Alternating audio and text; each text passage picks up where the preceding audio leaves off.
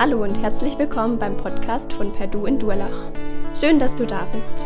Wir wünschen dir, dass Gott die nächsten Minuten gebraucht, um zu dir zu sprechen. Viel Freude dabei.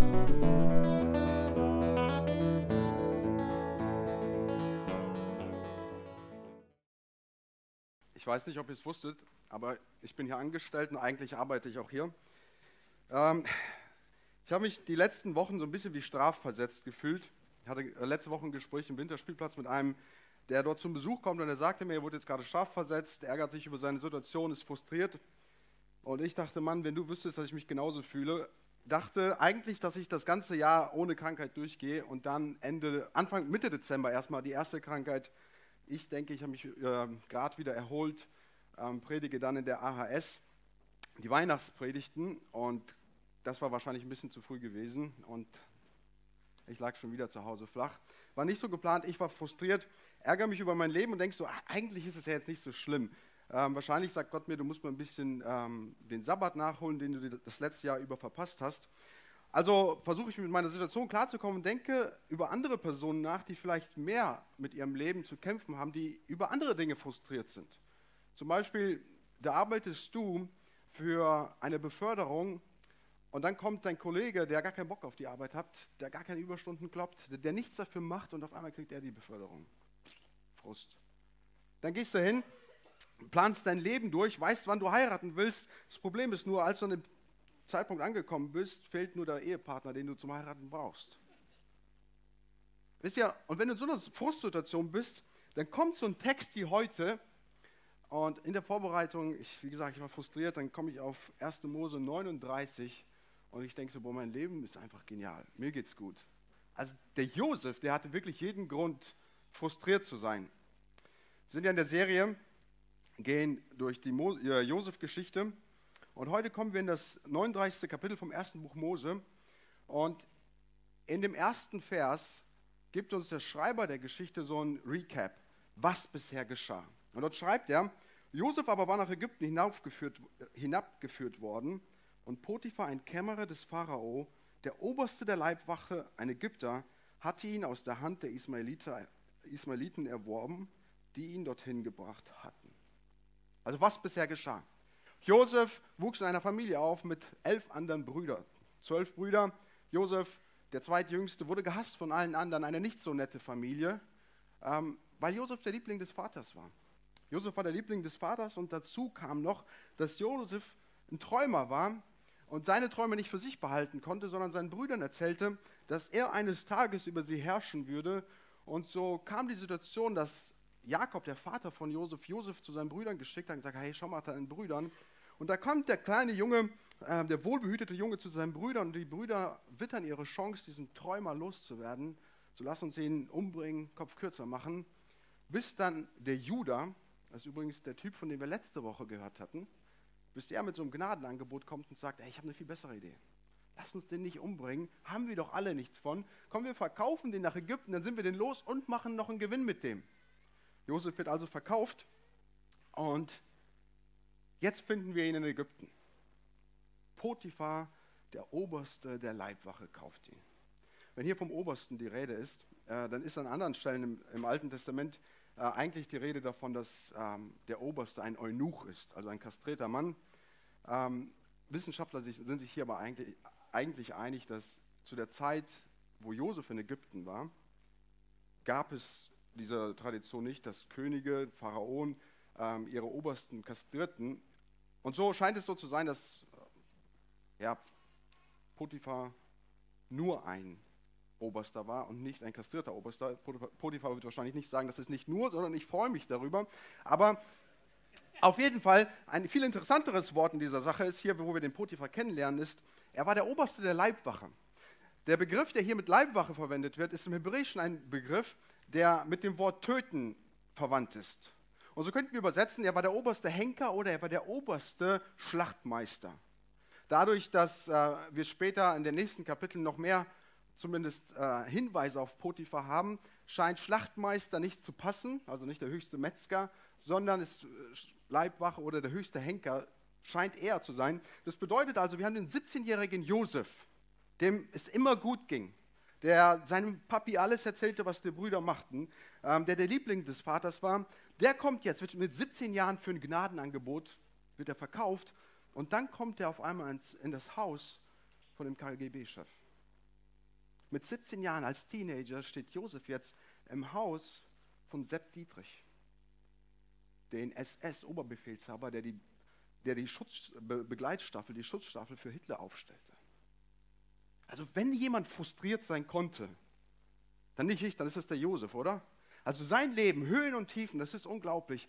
Und jetzt zeigt uns der Schreiber, wie es dem Josef auch dort in Ägypten ging. Und zunächst klingt das wie eine super tolle Geschichte. Also wir haben die Zusammenfassung, was bisher geschah. Dann ähm, der, beschreibt der Schreiber uns jetzt in den nächsten Versen, ähm, wie so das allgemeine Leben bei Josef aussah. Und dann in den weiteren Verlauf des Textes sehen wir, wie der Schreiber so richtig ranzoomt und so sagt, und so sieht dann, sah der persönliche Alltag von Josef aus. Und so führt er uns in das Leben von Josef mit hinein und er sagt, und der Herr war mit Josef und er war ein Mann, dem alles gelang, und so durfte er im Haus seines ägyptischen Herrn bleiben. Und als sein Gebieter sah, dass der Herr mit ihm war und dass der Herr in seiner Hand alles gelingen ließ, was er unternahm, da fand Josef Gnade in seinen Augen und durfte ihn bedienen. Und er setzte ihn zum Aufseher über sein Haus und gab alles, was er hatte, in seine Hand. Und von der, von der Zeit an, da er ihn über sein Haus und über alle seine Güter gesetzt hatte, segnete der Herr das Haus des Ägypters um Josefs willen. Und der Segen des Herrn war auf allem, was er hatte im Haus und auf dem Feld. Da überließ er alles, was er hatte, der Hand Josefs und kümmerte sich um gar nichts mehr als um das Brot, das er aß. Also wir haben hier Josef ähm, in den Höhen seiner, seines Lebens meinen wir, Gott ist mit ihm, Gott schenkt ihm einen Traum. Und während Josef sich vielleicht ausmalt, wie sein Traum in Erfüllung gehen könnte, kommt Josef jetzt in die Tiefe seines Lebens. Er, er ist Sklave und er ist an diesem Henkermeister gebunden, der sein Chef ist, nicht nur sein Chef, der sein Besitzer ist. Und in dieser Zeit sehen wir, wie Josef am Boden ist. Aber Josef, er hat da jemanden, der an seiner Seite steht. Gott ist nicht nur in den Höhen des Lebens von Josefs dabei, sondern Gott ist auch in den Tiefen des Lebens von Josef dabei. Und weil Gott in den Tiefen von Josef seinem Leben dabei ist, segnet Gott diesen Josef. Und weil er ihn segnet, ähm, weil er ihn segnet, gelingt dem Josef alles das, was er tut. Und der Potiphar, der guckt den Josef an. Potiphar ist jetzt kein gläubiger Mann. Der hat den Josef angeguckt und nicht gesagt, oh, da ist der Gott Jahwe, der Gott Jakobs, Isaaks und äh, Abraham, Isaaks und Jakobs der segnet den, dann, dann nutze ich das mal. Vielmehr sieht der, ähm, der Potiphar die Ausmaße von dem, wie Gott den Josef segnet. Und er guckt ihn an und sagt, Mann, mit diesem äh, Hebräer habe ich ein gutes Schnäppchen gemacht. Hier habe ich einen guten Eigentum für mich äh, besorgt und ähm, alles, was er tut, das fasst dieser Goldjunge an und das wird zu Gold. Und da gebrauche ich den doch ein bisschen mehr. Ich stelle ihm über, über mehr in meinem Haus, weil wenn er mehr übersieht, wird mehr, werden mehrere Sachen gelingen. Und so stellt er ihn an die höchste Stelle seines, ähm, ja, seines Hauses und wir meinen so, Josef wird über Nacht vom Tellerwischer zum Millionär. Aber genau deswegen gibt er uns am Anfang diese Zusammenfassung, was bisher geschah, weil er uns zeigen möchte, hey, Kapitel 39 baut auf Kapitel 38 äh, auf. Erinnert euch, was der Erich letzte Woche sagte. Judah ging freiwillig aus seinem Haus weg. Er konnte mit der Familie, konnte mit dem Glauben der Familie nichts anfangen. Deswegen ging er freiwillig aus seinem Vaters Haus weg. Josef hingegen wurde von seinen Brüdern verkauft. Er ist immer noch ein Sklave und es wird hier schön beschrieben. Sein Gebieter, eigentlich müssen wir sagen, der, dessen Besitz Josef war, sah, dass ihm alles geling. Peitschenschläge, Seitenhiebe waren normal. Josef ist da, ist immer noch Sklave, auch wenn er an der höchsten Stelle steht, ist es nicht ein Traumjob, den der Josef hier hat. Und an dieser Stelle ist der Josef und der Potiphar sieht, oh Mann, da muss ich mehr rausholen. Ich stelle ihn dann, er ist der Abteilungsleiter über mein Haus, der übersieht jetzt alles und Gott segnet den Potiphar dafür, weil er den Josef in seinem Haus hat. Nur noch eine Sache behält Potiphar für sich selbst. Hier ist es beschrieben, er kümmerte sich nur noch um das, um das Brot, das er aß. Kann verschiedene Bedeutungen haben. Zum einen in Kapitel 40 ähm, sorry, ich glaube, das ist 42, ja, zwei, 43, Kapitel 43 ähm, ist, lesen wir, wo die Brüder von Josef zu Josef kommen, da sehen wir, dass es heißt, dass Josef getrennt von den Ägyptern aß, weil die Ägypter nicht mit den Hebräern zusammen aßen. Jetzt kann es sein, dass der Josef hier ähm, immer für sich selbst gegessen hatte und Potiphar für sich gegessen hatte, weil er jetzt ein Hebräer war. Scheint nicht ganz der Fall zu sein, denn ähm, In Vers 3 steht es, dass er, ähm, dass sein Gebieter ihn alles, dass er sah, dass ihm, ihm alles gelang. Und dann Vers 4, und er durfte ihn bedienen. Das heißt, Josef ist irgendwie doch an dem Essgeschehen, an dem allgemeinen Leben von Potiphar mit involviert gewesen. Könnte bedeuten, der Potiphar als mit seiner hohen Stellung, ähm, er war ein Feinschmecker, er ließ sich nicht irgendeine Grütze vorsetzen, sondern er sagte, welcher Braten und welches Steak wann vorgesetzt werden würde. Und so entschied Potiphar, was es zu essen gab. Das war die Entscheidung, die Potiphar traf, alles andere traf, äh, traf der Josef. Könnte aber auch was anderes bedeuten. Und zwar ein Euphemismus, also eine um, gute Umschreibung davon, dass Potiphar sich um nichts mehr kümmerte, außer um das, was seine Privatangelegenheit war. Zum Beispiel seine Frau. Und das wird uns deutlich, indem, wie Josef nachher sagt, was seine Autorität ist und was seine Autorität auch nicht ist. Und so ist Josef in dieser Stelle, höchste Stelle des Hauses. Aber der Schreiber möchte uns deutlich machen, hey, vergess nicht, dass er immer noch ein Sklave war. Ihm ging es dort nicht so gut, wie du dir das vielleicht vorstellst. Und um das deutlich zu machen, zoomt er jetzt rein und zeigt uns, wie der Alltag Josefs aussah. Josef aber war schön von Gestalt und gutem Aussehen. Es geschah aber nach diesen Begebenheiten, dass die Frau seines Herrn ihre Augen auf Josef warf und zu ihm sprach, lege dich zu mir. Er aber weigerte sich und sprach zu der Frau seines Herrn, sieh, mein Herr verlässt sich auf mich und kümmert sich um nichts, was im Haus vorgeht und hat alles in meine Hand gegeben, was ihm gehört. Es ist niemand größer an diesem Haus als ich und es gibt nichts, das er mir vorenthalten hätte, außer das Brot, das er isst. Nee, da steht ausgenommen dich, weil du seine Frau bist. Wie sollte ich nun eine so große Missetat begehen und gegen Gott sündigen? Und obwohl sie ihm Tag für Tag zuredete, hörte er doch nicht auf sie, dass er sich zu ihr gelegt oder sich an ihr vergangen hätte. Es geschah aber an einem solchen Tag, als er ins Haus kam, um seine Arbeit zu tun, und niemand von den Leuten des Hauses anwesend war, dass sie ihm an seinem Obergewand ergriff und zu ihm sprach, lege dich zu mir. Er aber ließ das Obergewand in ihrer Hand und floh und lief hinaus. Als sie nun sah, dass er das Obergewand in ihrer Hand gelassen hatte und entflohen war, da rief sie die Leute des Hauses herbei und sprach zu ihnen, seht, er hat uns in Hebräer ins Haus gebracht, damit er Mutwill mit uns treibt. Er kam zu mir herein, um, mit, um bei mir zu liegen. Ich habe aber aus Lebenskräften geschrien. Als er nun hörte, dass ich meine Stimme erhob und schrie, ließ er sein Obergewand neben mir liegen und floh hinaus. Und sie ließ sein Obergewand neben sich liegen, bis sein Herr nach Hause kam. Dem erzählte sie die gleiche Geschichte und sprach, der hebräische Knecht, den du uns gebracht hast, ist zu mir hineingekommen, um Mutwillen mit mir zu treiben. Als ich meine Stimme erhob und schrie, ließ er sein Obergewand neben mir liegen und entfloh nach draußen. Als nun sein Herr die Rede seiner Frau hörte, als sie sprach, so und so hat dein Knecht getan, da entbrannte sein Zorn. Also der Schreiber nimmt uns in den Alltag von Josef hinein und zeigt uns, wie Josefs Alltag aussah. Vorher noch ein ganz kleiner Nebensatz. Josef war ein glücklicher Mann. Er hatte Glück. Josef war nämlich so wie meine Söhne, die, zumindest die, von denen, die sehr hübsch sind, die hatten das Aussehen von ihrer, haben das Aussehen ihrer Mutter geerbt. Genauso hat Josef das Aussehen seiner Mutter geerbt. Wenn wir sehen, wie seine Mutter beschrieben wird in ein paar Kapitel vorher, so sehen wir, dass, er, dass sie mit den gleichen Worten beschrieben wird. Josef ist also ein Matthias Schweighöfer, ein Brad Pitt und ein George Clooney in einem, plus er hat ein goldenes Händchen. Also er macht noch richtig, der weiß mit dem Geschäft im Haus umzugehen. Und das entgeht der Frau des Potiphas nicht. Der Schreiber stellt uns die Frau von Potiphar vor, ohne irgendwie ihren Namen zu nennen. Nichtsdestotrotz beschreibt er uns sie. Sagt, sie ist eine ausdauernde Frau. Täglich kam sie zu Josef und versuchte eine Affäre mit ihm zu starten.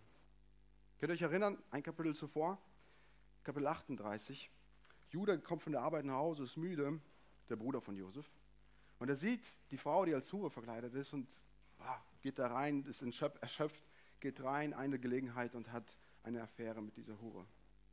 Josef hingegen wird täglich angegangen von dieser Frau, aber er hat Argumente dafür, warum er nicht mit ihr schläft. Das erste Argument ist, hey, das wäre Vertrauensbruch. Ich habe so viel Vertrauen bekommen, wie könnte ich jetzt dieses Vertrauen so brechen? Das zweite ist, hey, du bist die Frau deines Mannes. Lass uns mal ganz kurz festhalten, dein Mann ist der oberste Henker. Aber das ist für Josef nicht das entscheidende Argument. Das entscheidende Argument ist, wie könnte ich denn so gegen Gott sündigen? Wisst ihr, Josef verstand, dass Sünde immer auch andere Menschen irgendwie verletzt. Vertrauensbruch. Ähm, du, du verletzt den Ehepartner. ähm, du tust anderen Menschen weh, du beleidigst Menschen, dass das Teil von Sünde ist. Sünde ist immer zerstörerisch. Aber Josef wusste auch, dass Sünde letztendlich ein Verstoß gegen Gott ist. Und dass er diesen Verstoß nicht einfach wieder mit guten Taten herausarbeiten könnte.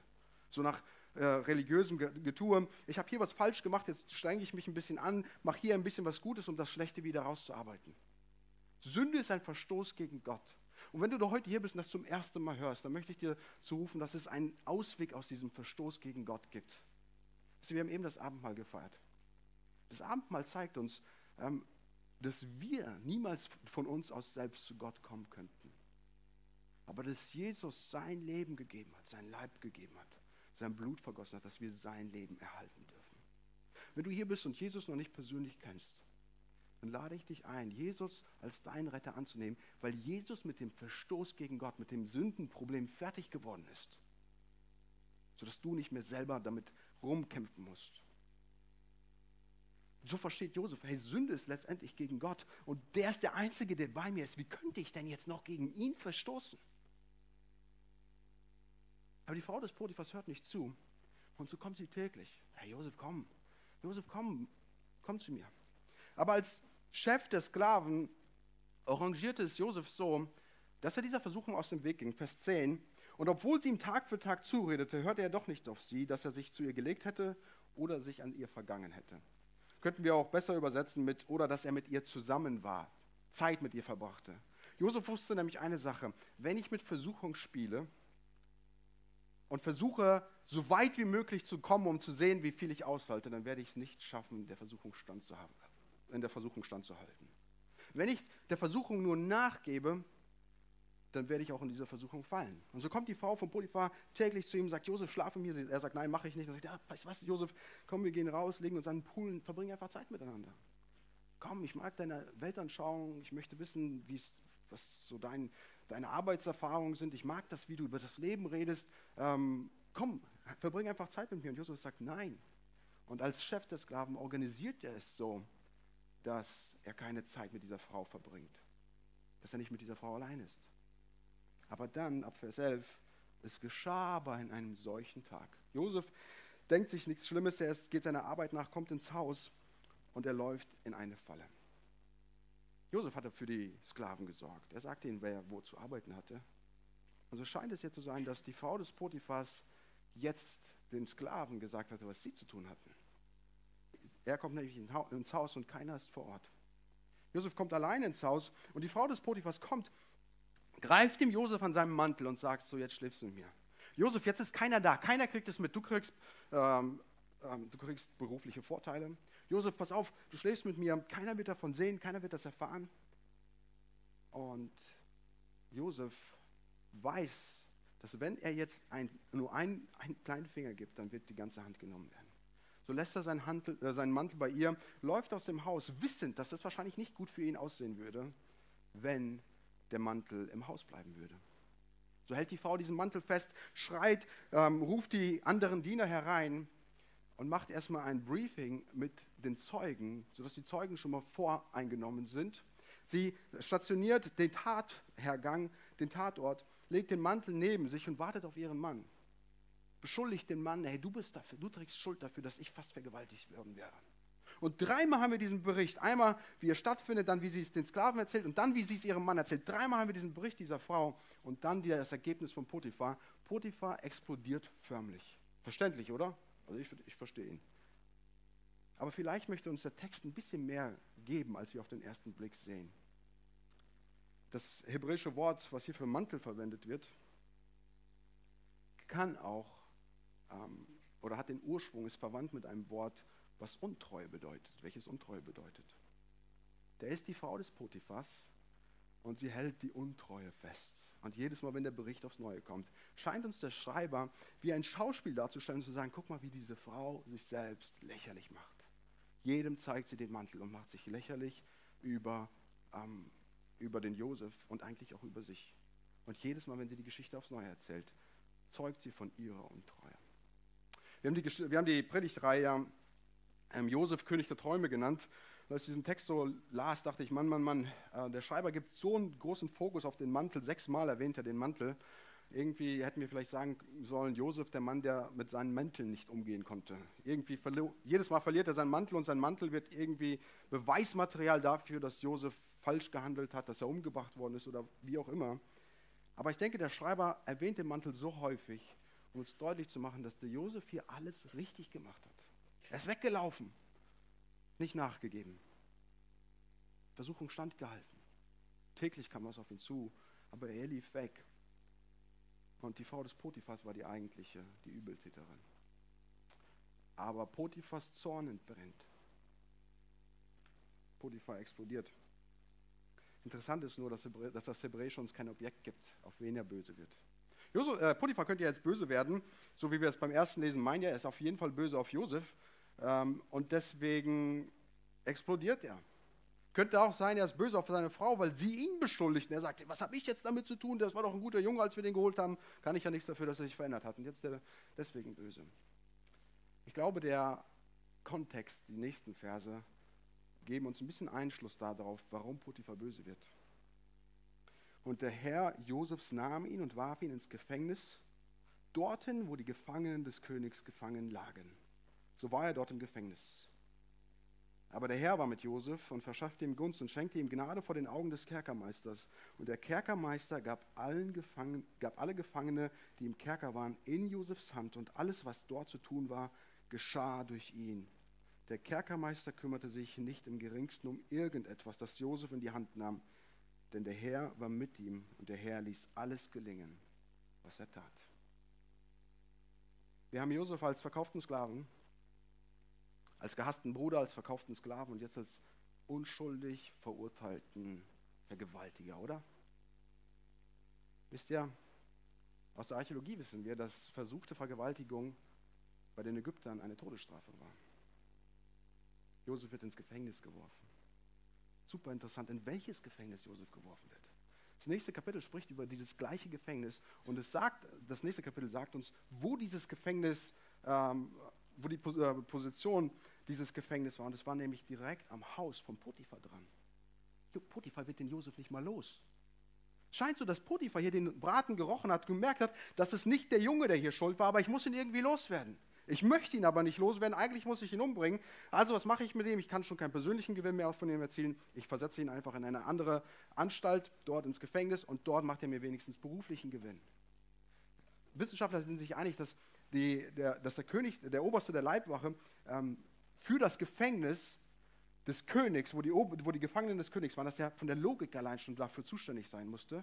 Dann der Kerkermeister, die Begrifflichkeit, die für den Kerkermeister verwendet werden, scheint darauf hinzudeuten, dass der Potiphar selbst der Kerkermeister war. Und selbst wenn er nicht der Kerkermeister war, so war Potiphar derjenige, der wusste, was in diesem Gefängnis vor sich ging. Und so sehen wir, dass selbst dieser Mann wusste, dass Josef nicht schuldig war. Aber desto schlimmer ist es doch, dass Josef unschuldig, wissend unschuldig verurteilt wird, oder? Ins Gefängnis geworfen wird. Und dann irgendwie endet dieses Kapitel so, wie es auch begonnen hat, oder? Josef, der Herr war mit Josef. Josef ist am Boden. Aber auch am Boden ist der Herr mit Josef. Und er lässt alles gelingen, was Josef tut. Aber was machen wir mit so einer Geschichte? Ich denke, wenn wir jetzt sagen würden, hey, Josef äh, hatte seine Prinzipien, bevor er in Versuchung kam, er wusste, warum er sich nicht versuchen lassen würde, hatte sein Herz darauf gerichtet, nicht in Versuchung zu fallen und deswegen ähm, setze dein Herz darauf, nicht in Versuchung zu fallen. Ähm, pass auf, dass du ähm, gar nicht erst mit Versuchung spielst und versuchst, so weit zu kommen, wie du kannst. Dass das alles Lehren sind, die wir aus dem Text ziehen dürfen, generell mal.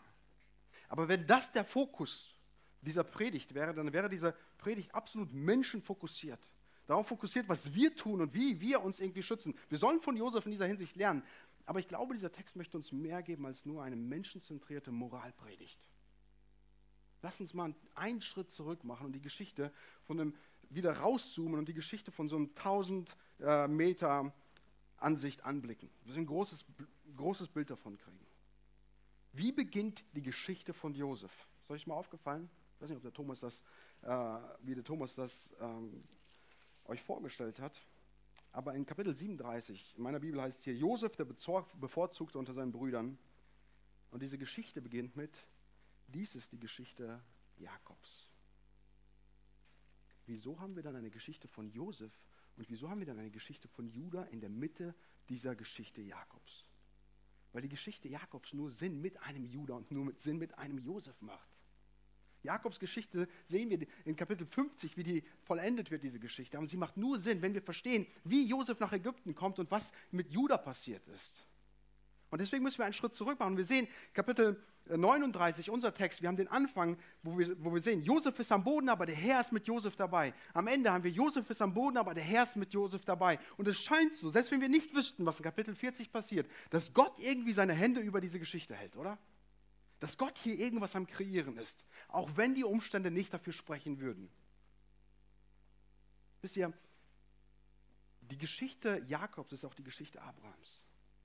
Die Geschichte Abrahams geht darum, dass Gott sagt, Abraham, durch deinen Namen werden gesegnet werden alle Geschlechter auf Erden.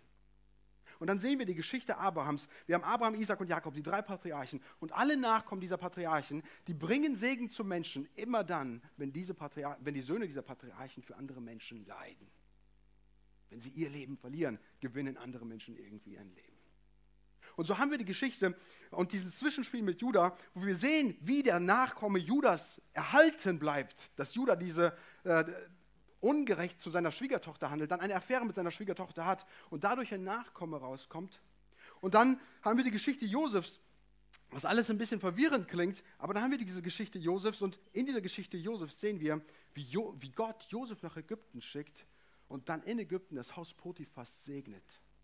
Und dann kommt er ins Gefängnis und er segnet das Gefängnis.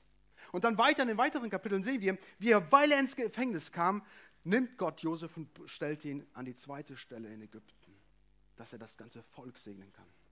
Und weil er das Volk segnen kann, ist Josef später in der Lage, seine Familie zu retten, seine Familie zu segnen. Aber er musste dafür durch Leid gehen. Das ist ein biblisches Prinzip. Wenn du dein Leben verlierst, wenn du dein Leben aufgibst für jemanden, kann ein anderer durch deine Aufgabe Leben finden, durch dein Hingeben Leben finden. Und ich glaube, darum geht es in dieser Geschichte.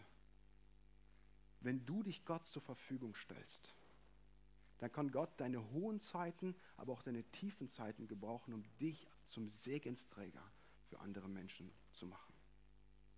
Wenn du dich Gott zur Verfügung stellst, Egal, ob du die Umstände verstehst, ob du Gottes Wirken siehst oder auch nicht siehst, ob du frustriert bist, ob du mit der Situation unzufrieden bist und eigentlich Gott die Faust in und sagst, ich verstehe dich nicht, Gott. Wenn du aber in dieser Zeit Gott, dich Gott zur Verfügung stellst, dann kann Gott dich gebrauchen, um anderen Menschen Leben zu schenken. Wisst ihr, der Josef, der hätte versagen können. Der Josef, der hätte in dieser Versuchung fallen können und Gott hätte einen Weg geschafft, den Messias auf die Welt zu bringen. Josef hätte es machen können. Aber dann hätte Josef sich aus dieser Segensgeschichte verbannt. Wisst ihr? Und jetzt sehen wir diese Geschichte und erkennen, Gott ist mit Josef, weil Gott das Weltgeschehen in seiner Hand hat. Er setzt diesen, er, er, plant das alles und wir sehen, wie Gott die Fäden in seiner Hand hat und die Geschichte durchgeht, sodass Josef in die Situation kommen kann, um den Judah, seinen Bruder, der ihm dieses Gnadenangebot gegeben hatte, um ihn zu verkaufen, statt ihn zu töten, dass er ihn retten könnte. Weil durch diesen Judah eines Tages der Messias auf die Welt kommen würde, um die ganze Welt zu retten. Und auf einmal wird die Geschichte greifbar für uns, oder? Der Josef litt, damit du und ich Rettung finden kannst. Dass wir Rettung finden können. Und so wie Josef litt, wird später der Nachkomme vom Judah, der dir und mir Rettung ermöglicht hat. Und wenn wir uns diesem Mann, diesem Retter, Jesus Christus zur Verfügung stellen, kann Jesus unser Leben gebrauchen, um Rettung zu anderen Menschen zu bringen, dass sie Leben finden können. Du sagst, aber ich bin kein Josef. Nächste Versuchung steht in der Ecke. Ich laufe durch die Tür. Sie greift mich am Arm und ich versage. Ich glaube, da ist gerade die Geschichte, die dieser Geschichte vorausläuft. Kapitel 38 uns doch eine Ermutigung, dass Gott mit Versagern arbeitet, oder? Dass Gott einen Judah gebraucht, in seinem Versagen gebraucht, ihn verändert, sodass Judah später hingeht und sagt, ich bürge für meine Familie, ich bürge für meinen Bruder und ich lasse meinen Bruder nicht in Ägypten zurück, nimm mein Leben anstatt das, das Leben meines Bruders. Dass Gott an dem, diesem Judah arbeitet und ihm dann, um ihn dann zu gebrauchen, um Segen zu bringen. Gott arbeitet mit Versagen, um uns deutlich zu machen, dass es nicht an uns liegt, sondern dass Gott derjenige ist, der auch dem Josef Segen geschenkt hat. Es ist nirgendwo beschrieben, dass Josef äh, einen Bachelor in Business hatte dass er wusste, wie man Business macht. Es ist immer beschrieben, dass Gott derjenige ist, der Josef segnet und deswegen Dinge geschehen. Deswegen möchte Gott auch uns gebrauchen, selbst wenn wir versagen. Und ich glaube, dafür ist das Abendmahl heute genau passend, weil wir am Abendmahl sehen, hey Mann, ich schaffe es nicht, mit Gott in einer Verbindung zu stehen. Aber Jesus hat es gemacht. Und selbst wenn ich versage, so ist die Vergebung Gottes da und er möchte mein Leben verändern, sodass er mich zum Segensträger für andere Menschen gebrauchen kann. Die Frage ist nur, ob du bereit bist, dich von Gott verändern zu lassen und ob du bereit bist, in der Situation, in der du stehst, Gott treu zu sein, damit du Segensträger für ihn wirst. Selbst wenn du die Situation nicht verstehst, selbst wenn du frustriert bist, selbst wenn deine Pläne eigentlich anders sind. Wir dürfen von Josef lernen, wie er mit Versuchungen umgegangen ist, dürfen aber auch sehen, dass Gott treu sein eigentlich die Erfüllung unseres Lebens ist, oder? Wo ein Josef nicht mehr seinen Träumen nachläuft, sondern sich Gott hingibt und dadurch seine Träume in Erfüllung kommen, weil er dadurch das Leben findet, für das Gott ihn auf die Erde gestellt hat. Ein Retter für seine Familie, ein Retter für Judah, dass Judah die Rettung zu uns bringen kann durch Jesus Christus. Jesus, ich weiß, dass viele von uns in Situationen sind, die uns frustrieren, und manchmal verstehen wir dein Handeln nicht, manchmal sehen wir dein Handeln nicht und wir denken nur, Gott, wo bist du? Ich mache doch alles richtig und dennoch ist das Leben so unfair. Aber du sagst uns, Mann, ich habe einen größeren Blick und du sei einfach treu. Weil wenn du treu bist, dann möchte ich dich zum Segensträger für andere Menschen machen. Und Gott, das ist mein Gebet für uns als Gemeinde, dass egal wie unsere Situation um uns herum um uns aussieht. Egal, was das Leben uns entgegenwirft, dass wir als Gemeinde dir treu sind und somit zu Segensträgern werden, die anderen Menschen Leben bringen, die anderen Menschen Jesus bringen. Weil andere Menschen erkennen, dass wir Leben durch dich erhalten haben. Ein Leben, das über dieses Leben hinausgeht, dass auch wenn wir Enttäuschung erfahren, wir dennoch Erfüllung haben können, weil wir mit dir zusammenleben. Ich bitte das so sehr, Jesus, dass du unsere Herzen veränderst, auf dich ausrichtest und uns zeigst, dass du das Leben bist dass es sich lohnt zu leben. Amen.